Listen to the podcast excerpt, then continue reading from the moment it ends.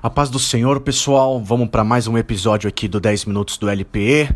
E vão porque hoje não tá fácil. Hoje não tá fácil. Vou pregar como se eu estivesse pregando no culto normalmente do LPE para vocês, tá certo? O negócio é o seguinte: 2 Pedro, capítulo 1, versículo 8. 2 Pedro, capítulo 1, versículo 8. Porque essas qualidades, estando presentes e aumentando cada vez mais, farão com que vocês não sejam nem inativos, nem infrutíferos no pleno conhecimento do nosso Senhor Jesus Cristo. Versículo 9: Pois aquele que não tem estas coisas é cego, vendo só o que está perto, e se esqueceu da purificação dos seus antigos pecados. Deixa eu te fazer uma pergunta: você já se sentiu inativo ou infrutífero nas coisas de Deus? Eu muitas vezes me sinto inativo, meu irmão minha irmã.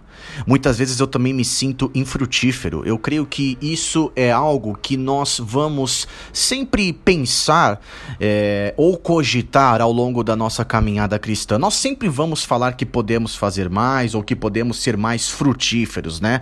Acontece o seguinte: tem vezes que a gente está na estaca zero, literalmente, ou na estaca negativa né?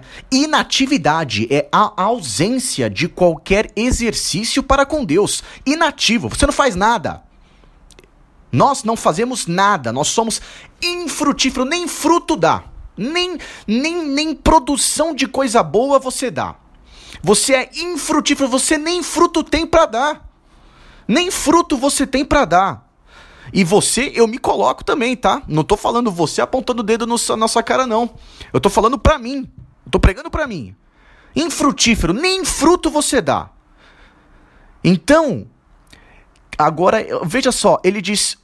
É, porque essas qualidades. Que qualidades ele está falando? Que qualidades ele está falando? Bom, ele fala de oito virtudes.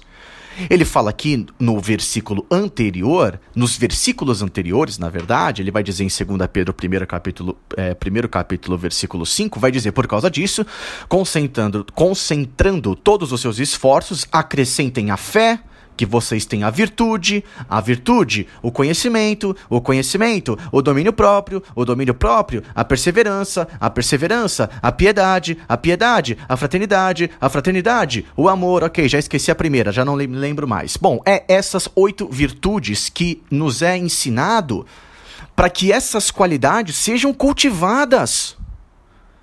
Cultivadas todas ao mesmo tempo e vê-las crescer e se desenvolver em nós. Por isso que em 1 Tessalonicenses capítulo 3, versículo 12, vai dizer que o Senhor faça com que cresça e aumente o amor de uns para com os outros e para com todos, como também o nosso amor por vocês. Nós devemos cultivar a fé, nós devemos cultivar a virtude, nós devemos cultivar o conhecimento. E conhecimento traz domínio próprio, e domínio próprio traz perseverança em domínio próprio. E a perseverança, a misericórdia para com nós, para com os outros outros e Deus para com nós. Agora, esse versículo 8, ele permite duas possíveis tradução por causa do registro é, feito primeiramente em grego.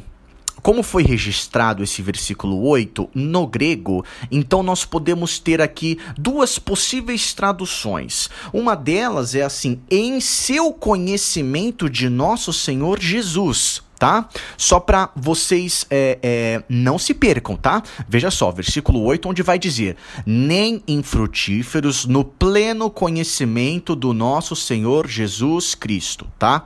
No grego, no escrito original, é possível ter a tradução é, mais precisa por conta das palavras do escrito original, que vai ser, pode ser interpretada, traduzida como em seu conhecimento de nosso Senhor Jesus Cristo tá? Então essa é uma possível tradução.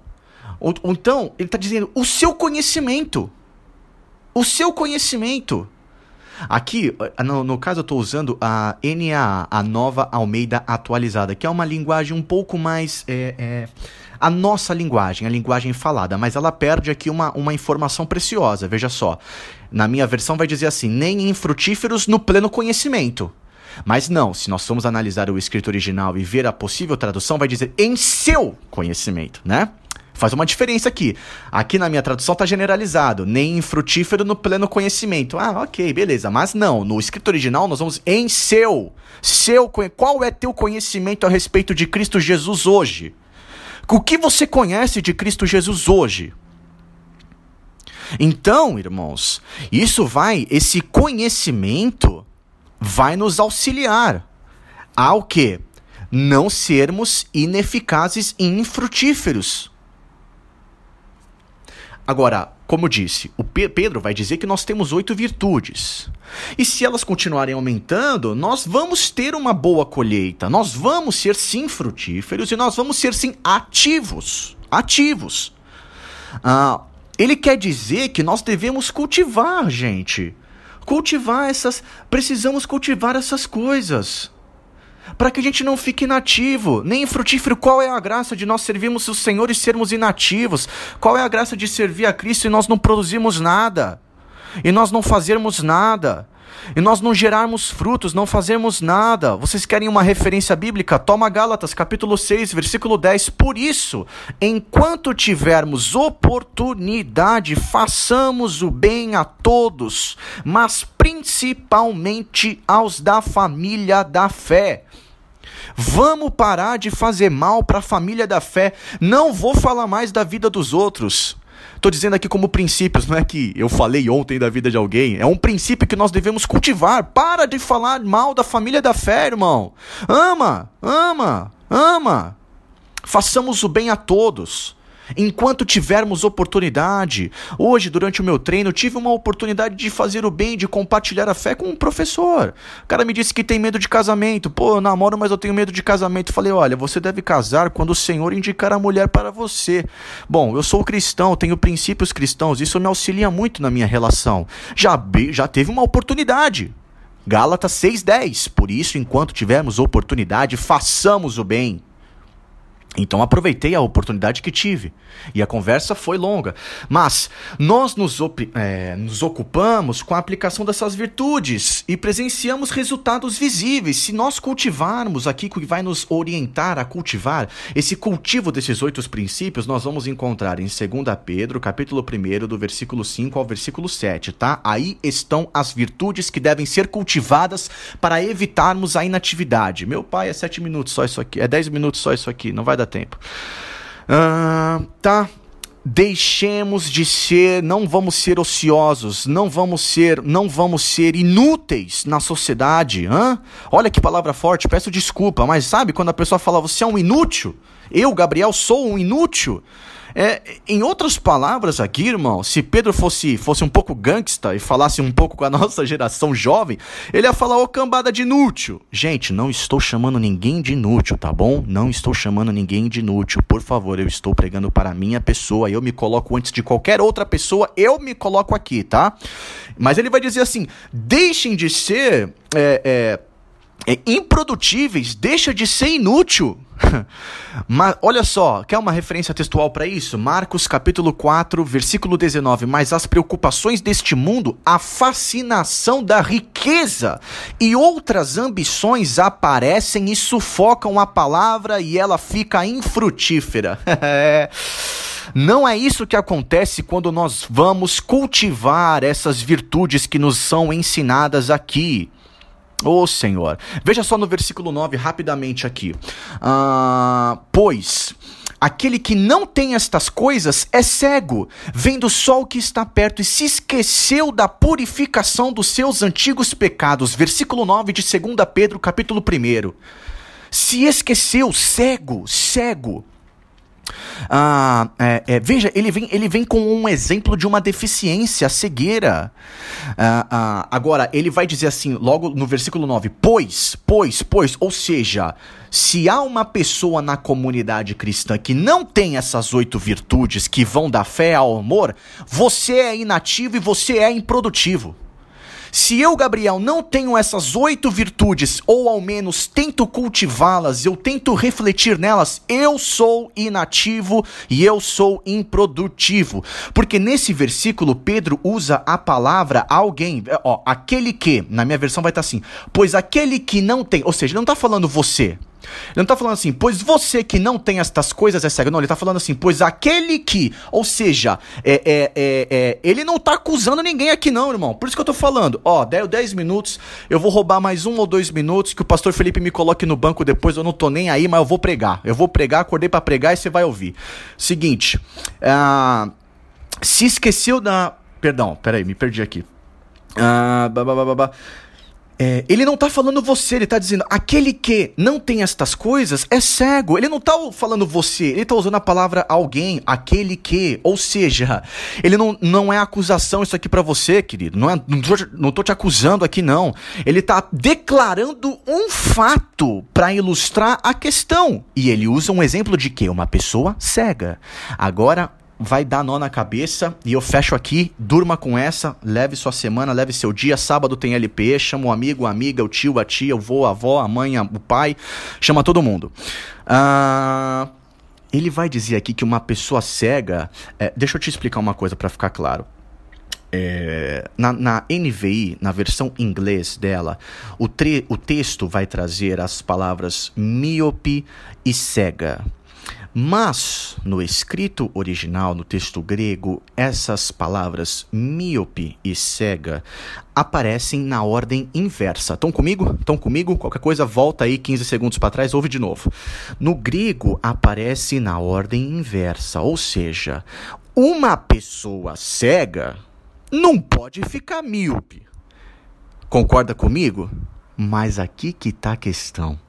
Se eu e você somos pessoas que não temos cultivado essas oito virtudes que nos são ensinadas, nós somos pessoas míopes. E um míope, se ele não for tratado, ele acaba ficando cego. Meu irmão, tem gente que está entrando na igreja e saindo da igreja míope e a miopia já aumentou de 1 grau para 2, de 2 para 3, de 3 para 4, de 4 para 10, de 10 para 15, e ela está cega. Cega. Agora, o termo, o termo míope, que é traduzido do grego, não sei a pronúncia grega da palavra, ele vai significar fechar os olhos, ou seja, esforçar-se para ver. A pessoa já está dentro da igreja, se esforçando para conseguir enxergar.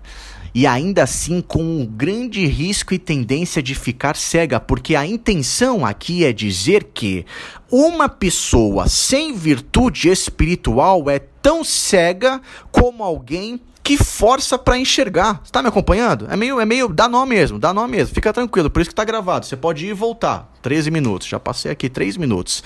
Uh, enfim, gente, eu, eu quero só concluir, eu quero só concluir com o que esse versículo 9 no final vai dizer, eu fecho aqui. Se esqueceu da purificação o esquecimento arruína a vida espiritual da pessoa. Sabe o que essa pandemia fez? Fez esquecer o quanto você orava, o quanto eu, Gabriel, orava. Essa pandemia que nos trancou em casa fez nos esquecermos das nossas disciplinas espirituais que nós tínhamos quando estávamos unidos. Nós não temos mais. E isso está arruinando a minha e a sua vida espiritual, irmão. Nós não podemos cair no esquecimento. O nego está esquecendo o que ele era, o que ele fazia, caramba. Eu via você pregar, eu via você clamar, eu via você orar Cadê você, meu irmão? Você mesmo se esqueceu. Eu, Gabriel, não posso me esquecer também. Por outro lado, Qualquer um que olhe para Jesus com gratidão pela salvação de Cristo por nossas vidas continua a desenvolver seu relacionamento pessoal com o Senhor e sempre se lembra da sua conversão e da ocasião do seu batismo. Não vamos nos esquecer. Quero sim falar sobre batismo rapidamente. Vá se batizar. Se você não é batizado, vá se batizar. Não vamos nos esquecer o que 1 Pedro capítulo 3, versículo 21 vai dizer: o batismo que corresponde a isso agora também salva vocês, não sendo a remoção das impurezas do corpo, mas o apelo por uma boa consciência para com Deus por meio da ressurreição de Jesus Cristo. Ó, o batismo é símbolo Presta atenção nisso, nunca se esqueça disso. É muito importante isso aqui para você entender e ser um cristão maduro, para não ser levado com qualquer vento. O batismo é o símbolo da purificação, meu irmão, tá? Você não vai mergulhar na água e levantar depois de novo com pensamento só por pensamento purificado. Não, vai vir pensamento sujo sim. Mas a morte sacrificial de Jesus na cruz é uma realidade, tá bom? Batismo é símbolo. Cruz é realidade, meu irmão. Não adianta você ser batizado e ser um desviado. Você tem que ser morte na cruz. É uma realidade. O Senhor nos, chama para viver simbolismo, para viver uma ilusão. Aqui é realidade, meu irmão. É morte sacrificial na cruz, assim como Jesus morreu por nós. Então pega teu pensamento, pega tua vontade, que eu, Gabriel, pegue as minhas vontades e pensamentos e crucifique na cruz para viver a realidade de Jesus. Tá certo? Não se esqueça, não se esqueça, não se esqueça do que o Senhor tem feito, fez e ainda vai fazer nas nossas vidas. Não misture a sua vida cristã com uma vida mundana. Pregue pregue na cruz todo dia, pregue na realidade da cruz sacrificial de, sacrificial de Jesus a nossa vida mundana. Que aquele Gabriel pensa, com os pensamentos negativos, que aquele Gabriel que fazia aquilo, que fazia aquele outro, está pregado na cruz hoje. E que seja assim na sua vida também. Sábado tem mais no LPE. Roubei a cena aqui 16 minutos. O Espírito Santo roubou a cena, eu não sou ninguém. E que assim seja. Deus nos abençoe, uma ótima semana. Que Deus nos guarde, nos proteja. Medite nessa palavra.